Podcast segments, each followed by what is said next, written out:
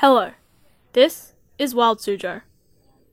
Today, we will be talking about the red fox, a beautiful and also common species of fox that lives in most places. The red fox has a long body with short limbs, a long fluffy tail, and a narrow, long head. They look slightly similar to dogs, but they are usually smaller, more slender, and lighter. They also have slit eyes, just like a cat. The red fox is the largest of the true fox species, which is the genus that the red fox is in. Usually, their fur is a rusty red color with a little bit of yellow mixed in.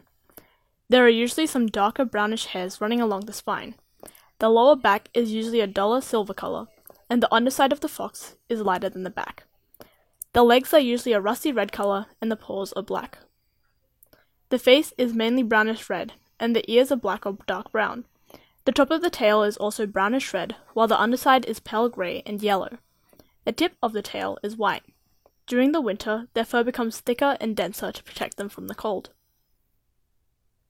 Red foxes have a very broad diet. They are omnivores and will eat basically anything. Red foxes will eat small rodents like voles, mice, ground squirrels, hamsters, gerbils, woodchucks, pocket gophers, and deer mice. They also eat birds, porcupines, raccoons, and reptiles. They will sometimes even eat young or small ungulates, such as baby deer and sheep. They can eat fruits and plants, such as blackberries, cherries, persimmons, and grapes, and also grasses and tubers, which are foods like potatoes. Foxes have a very strong sense of smell, sight, and hearing, which helps them to hunt well.